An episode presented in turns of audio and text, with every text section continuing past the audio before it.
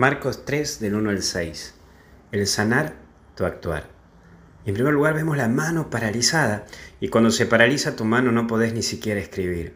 Es decir, que hasta te cuesta poner por escrito lo que estás viviendo, no podés generar. La mano paralizada en lo espiritual significa esta situación de no poder expresar lo que estás viviendo, no podés actuar. ¿Y cuántas veces pasa en tu vida esto?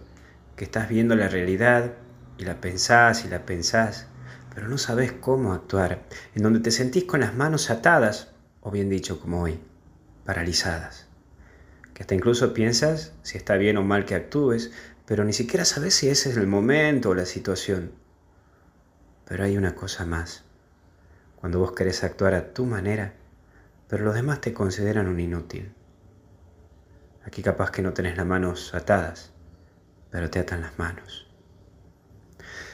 Y está esto de la dureza de corazón. Jesús puede sanar tu corazón y tu modo de actuar, tu modo de vivir. Ponete delante de Él, pedile que te ayude en tu caminar, en saber actuar como Él quiere que actúes. Pero también que tengas un corazón que no sea tan duro como vos, porque también puedes convertir en inválida la acción de tus hermanos. Cuando te endureces, minimizás o hasta incluso ninguneas al otro. Cuando te cerras en vos, los otros no existen y los paralizás vos mismo. Pero al fin y al cabo, terminás solo y sin actuar. Mira, Jesús cura la parálisis, pero se admira de la dureza del corazón, que eso aquí en este caso no lo cura.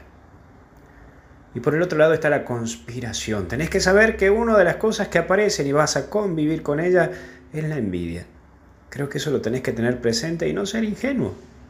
Mientras sobres para Dios y hagas el bien, habrá otros que buscarán el mal y sacarán algún punto para sacarte a vos el camino.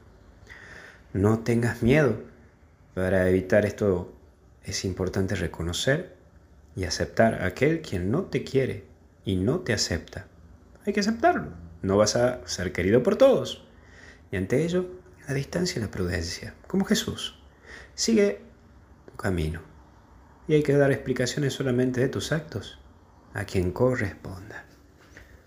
Que Dios te bendiga, te acompañe y te proteja en el nombre del Padre, del Hijo y del Espíritu Santo. Que Dios te bendiga y hasta el cielo no paramos. Cuídate.